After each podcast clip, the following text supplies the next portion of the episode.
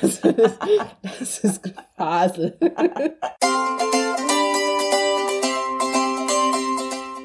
Hallo, hier spricht Bianca Grünert, die Stärkenreporterin. Möchtest du selbstbewusst auftreten und wirken? Und willst du zeigen, was in dir steckt? Dann bist du hier genau richtig. Herzlich willkommen im Podcast Zeig, was in dir steckt. Hier erfährst du, wie du dein Selbstbewusstsein stärkst und wie du dich im besten Licht präsentierst, damit andere von dir und deinen Ideen begeistert sind. Also, los geht's. Zeig, was in dir steckt. Hallo, liebe Hörer. Heute habe ich einen ganz besonderen Gast. Mein Gast ist Kabarettistin. Und mein Gast ist noch viel, viel mehr. Auf jeden Fall heißt sie Renate, Renate Koch. Hallo Renate. Hallo Bianca, herzlich Dank, dass ich hier zu Gast sein darf in deinem Podcast. Ja, ich stelle mich gleich ein bisschen vor. Super. Erzähl ja. mal was über dich. Ich bin Kabarettistin, gehe ganzjährig mit eigenen Programmen auf Tournee und arbeite außerdem noch als Comedy-Dozentin und als Regisseurin für Kleinkünstler. Das heißt, ich bin sowohl auf der Bühne tätig als auch hinter der Bühne. Das heißt, ich helfe anderen Leuten, eigene lustige Programme gut auf die Bühne zu bringen. Eigene lustige Programme, ein gutes Stichwort. Und Bühne ist auch ein gutes Stichwort. Bist du ein Bühnenprofi? Ja, ich mache das hauptberuflich seit über zehn Jahren und da sammelt sich natürlich eine Menge Erfahrungen an, die ich hier gerne in dem Podcast teilen möchte. Und deswegen habe ich Renate eingeladen, weil Renate ist echt ein Bühnenprofi. Ich kenne Renate, weil ich auch schon mal bei ihr in einem Kurs war und wir kennen uns auch über einen Rhetorikclub und dachte, das ist äh, genau die richtige Frau für Tipps und Tricks rund ums Auftreten, aber auch für Tipps rund um Vorbereitung für Auftritte. Renate, wie bereitest du dich auf einen auf einen Auftritt vor, egal was jetzt, ähm, Kabarett, Comedy. Ja, also ich bin natürlich immer damit beschäftigt, Auftritte richtig gut vorzubereiten. Das heißt, es nützt schon richtig viel zu proben vorher. Ja, das klingt jetzt ein bisschen banal. Doch eine richtig gute Auftrittsvorbereitung ist das, was dann den Auftritt optimal werden lässt. Woher weißt du eigentlich, dass du lustig bist auf der Bühne? Dass du gut bist auf der Bühne? Ich ähm, habe das sehr früh schon entdeckt. Nicht wie manche, die schon Klassenclown waren in der dritten Klasse. Da habe ich noch viel Musik gemacht in der Kindheit und in der Jugend, wie viele andere Komiker und Kabarettisten auch. Dann habe ich im Studium Theaterkurse belegt die Komik habe ich allerdings erst dadurch entdeckt, dass ich mit einem Mitbewohner zusammengelebt habe, der Harald Schmidt Gag-Autor war, Bernd Zeller. Der brachte eines Tages ein Kabarettstück mit, das er selbst geschrieben hatte, und unsere gesamte WG musste mitspielen. Wir sind dann auf ein großes Festival gefahren, Einfälle in Cottbus, ein studentisches Kabarettfestival, haben dort total abgeräumt. Und ich habe erst richtig entdeckt, Komik ist absolut meins und das ist ein Thema, was mich auf ewig beschäftigen wird. Das Tolle ist noch im Kabarett, in eigener Com Comedy-Programme, kannst du selbst alles einbringen, was du gut kannst. Das heißt, ich konnte meine Musik einbringen, Gesang und Klavier, kann ich jetzt auf der Bühne weitermachen. Ich kann mein Interesse für Literatur pflegen, für Sprache, mein politisches Interesse. Kabarett vereint eigentlich alles, was man so gerne machen möchte. Deshalb ist es so ein wunderbares Genre. Das ist so cool, wenn ihr jetzt sehen könntet, wie Renate äh, ihre Augen geleuchtet haben, als sie eben erzählt hat, was äh, so Kabarett für sie bedeutet. Sehr cool. Ähm, wie bereitest du dich vor auf Auftritte? Was machst du? Also mir ist es wichtig, dass ich am Auftrittstag selber ein paar richtig gute Rituale habe, mit denen ich Rituale. Ja, das heißt, ich mache immer noch mal einen langen Spaziergang, ich gehe noch mal durch alle meine Texte durch. Und ich denke mir immer noch viele lustige extra Sachen aus am gleichen Tag, wenn ich abends auf die Bühne gehe, damit ich abends richtig inspiriert auf die Bühne gehe. Also, dass ich Lust habe, was Neues auszuprobieren, Und da denke ich mir auch noch mal fünf Minuten vorm Auftritt irgendeinen Gag aus, irgendeine alberne Sache, die ich heute Abend ausprobieren will, damit ich richtig rausgehe zu den Zuschauern und sagen kann mir selbst, ich mache hier einen frischen, lebendigen Abend. Ich will nicht hier was abspulen, sondern mir ist es wichtig, dass immer irgendwas Unerwartetes passiert an dem Abend, weil ich bin dadurch äh, richtig bei der Sache und die Zuschauer sind es damit auch. Das ist dann auch eher so eine mentale Sache oder ne, dass du den Fokus richtig ähm, ja, hast. Genau. Es ist, es geht drum, immer wieder eine Lebendigkeit auf der Bühne zu erreichen. Nicht, äh, es ist, damit es nicht wie auswendig gelernt klingt, nicht wie ein Künstler, der jeden Abend dasselbe spielt, sondern dass auch etwas passiert zwischen dem Publikum und mir, dass es wie eine Art von Gespräch, Unterhaltung ist. Das ist eigentlich das, was Kleinkunst ausmacht, dass es mehr eine Unterhaltung ist, die da stattfindet zwischen Publikum und Künstler und es nicht darum geht, dass vorne etwas nur dargeboten wird, was dann beschaut wird, geguckt wird. Nein, es ist eine Erzählung. Es wird untereinander, miteinander kommuniziert. Das ist ja, das ist ja sensationell, weil das erlebe ich beim Präsentieren auch. Das ist mhm. ja auch, also ich brauche ja. eine Verbindung zum Publikum obwohl ich ja. präsentiere und rede, aber es ja. ist so ein, so ein äh, unsichtbares Band. Ja. Das ist sehr, sehr spannend, dass das bei der Komik, also für mich klingt das manchmal auswendig gelernt und runtergespult, mhm. mhm. aber das, äh, wenn du sagst, das ist auch wichtig und dir bedeutet das viel. Also es sollte nicht so sein, dass es wie runtergespult klingt.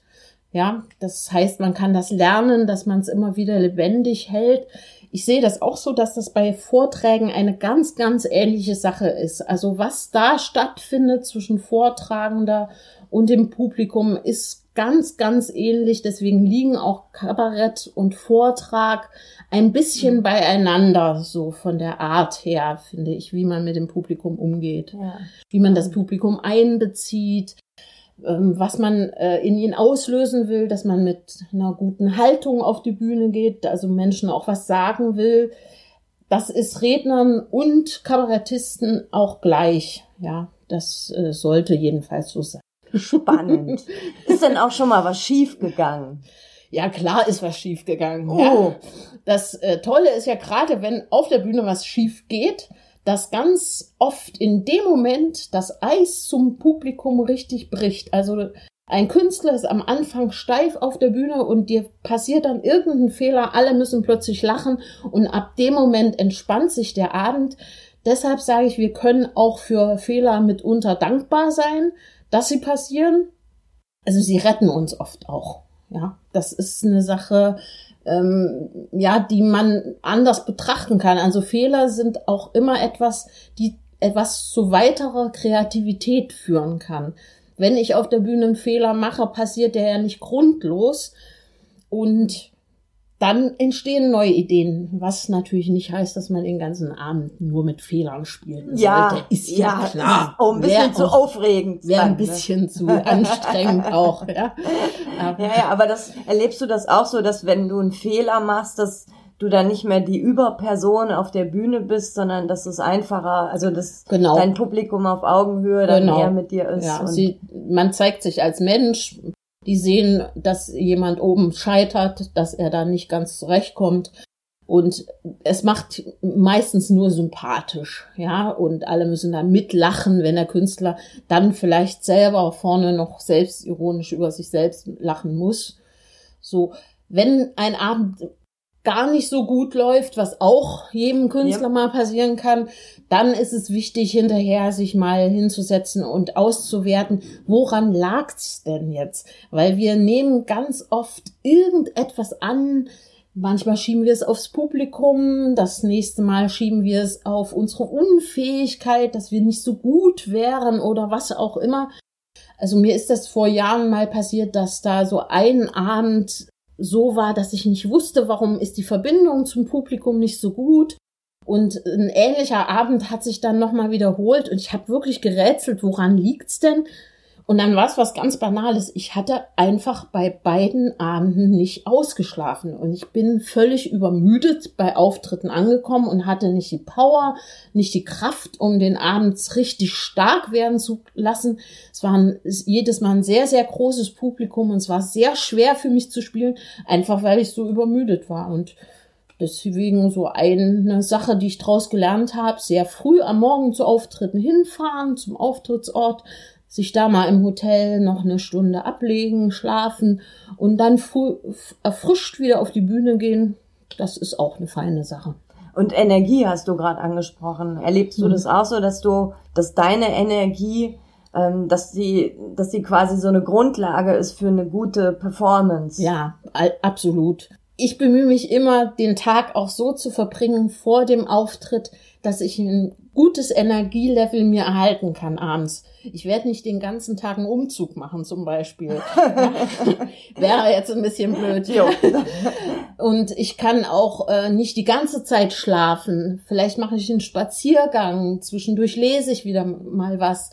Ähm, mache mir einen schönen Tag, erhol mich gut also fokussier die Energie, mach ein paar sportliche Übungen direkt vor dem Auftritt. Also da sind die Gewohnheiten von Künstlern, glaube ich, ganz, ganz unterschiedlich. Jeder muss da rausfinden, wie kann er sein Energieniveau an so einem Tag besonders gut hochhalten, gerade wenn wir in den Abendstunden spielen müssen und äh, bis dahin die Energie halten. Eben, das ja. stelle ich mir ganz schön schwierig vor. Ich präsentiere ja tagsüber, da ist mhm. das noch gut.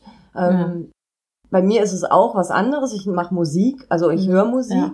Das bringt mich nach oben, auch beziehungsweise ja. ich ähm, spann mich richtig körperlich an. Also es gibt nicht das Mittel, um sich äh, mental so stark zu machen und auch vom Energielevel so stark zu machen, dass dass das bei das ein Mittel, das bei allen funktioniert, Nein, gibt es nicht. Das, das ist unterschiedlich. Das ist ja auch von der Tagesform abhängig. Man hat ja auch nicht immer jedes Mal einen guten Tag.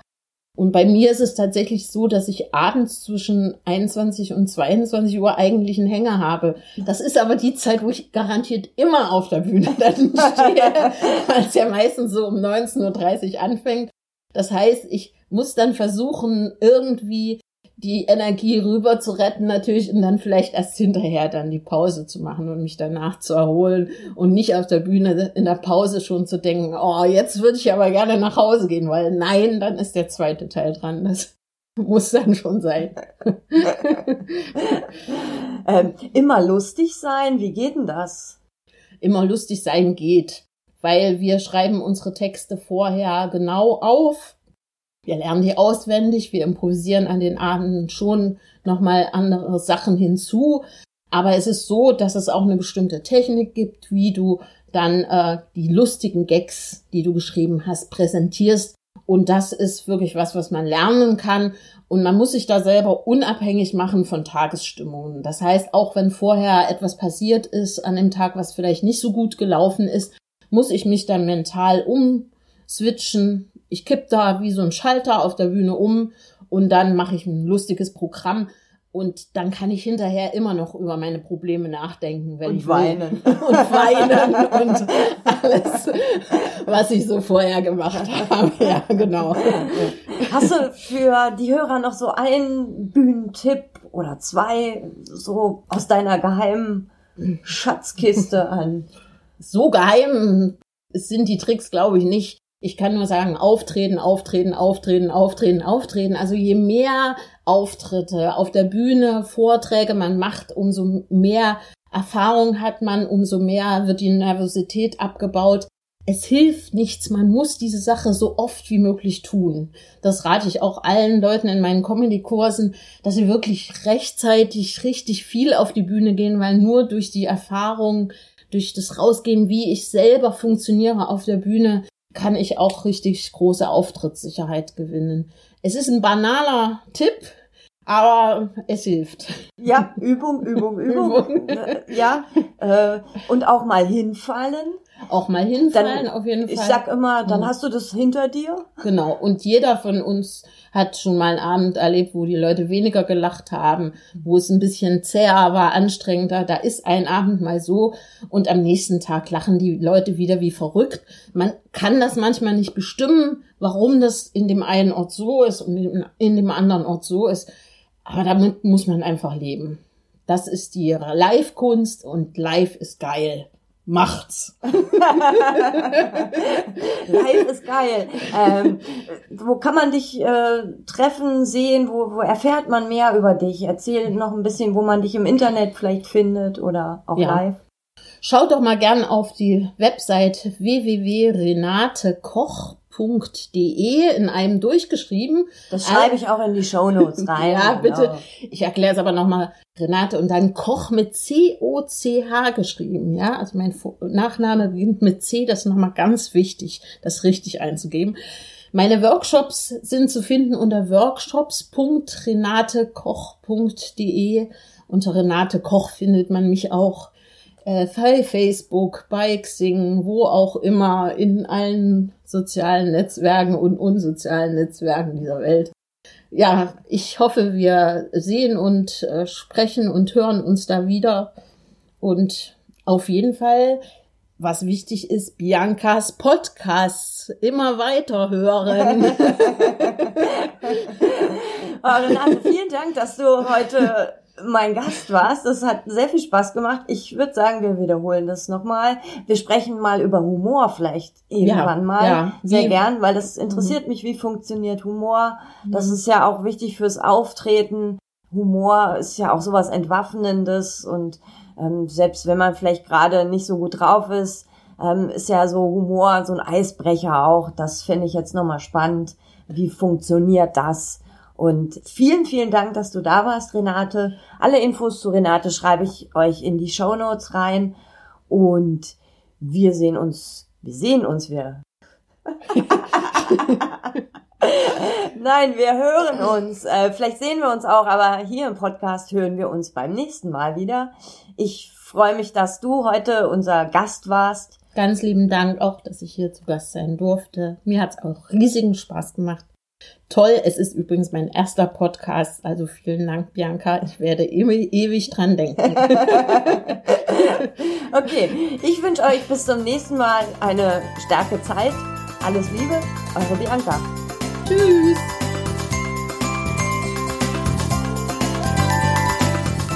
Das war eine Folge vom Zeig, was in dir steckt Podcast. Von und mit mir. Ich heiße Bianca Grünert, die Stärkenreporterin. Ich freue mich über deinen Besuch auf meiner Homepage und in meinem Blog unter www.selbstbewusst-wirken.de. Hier findest du noch mehr Informationen rund um die Themen Selbstbewusstsein, selbstbewusst auftreten und selbstbewusst wirken. Und wenn dir der Podcast gefallen hat, dann erzähle es gern weiter oder schreibe mir auf Facebook, Twitter und Co.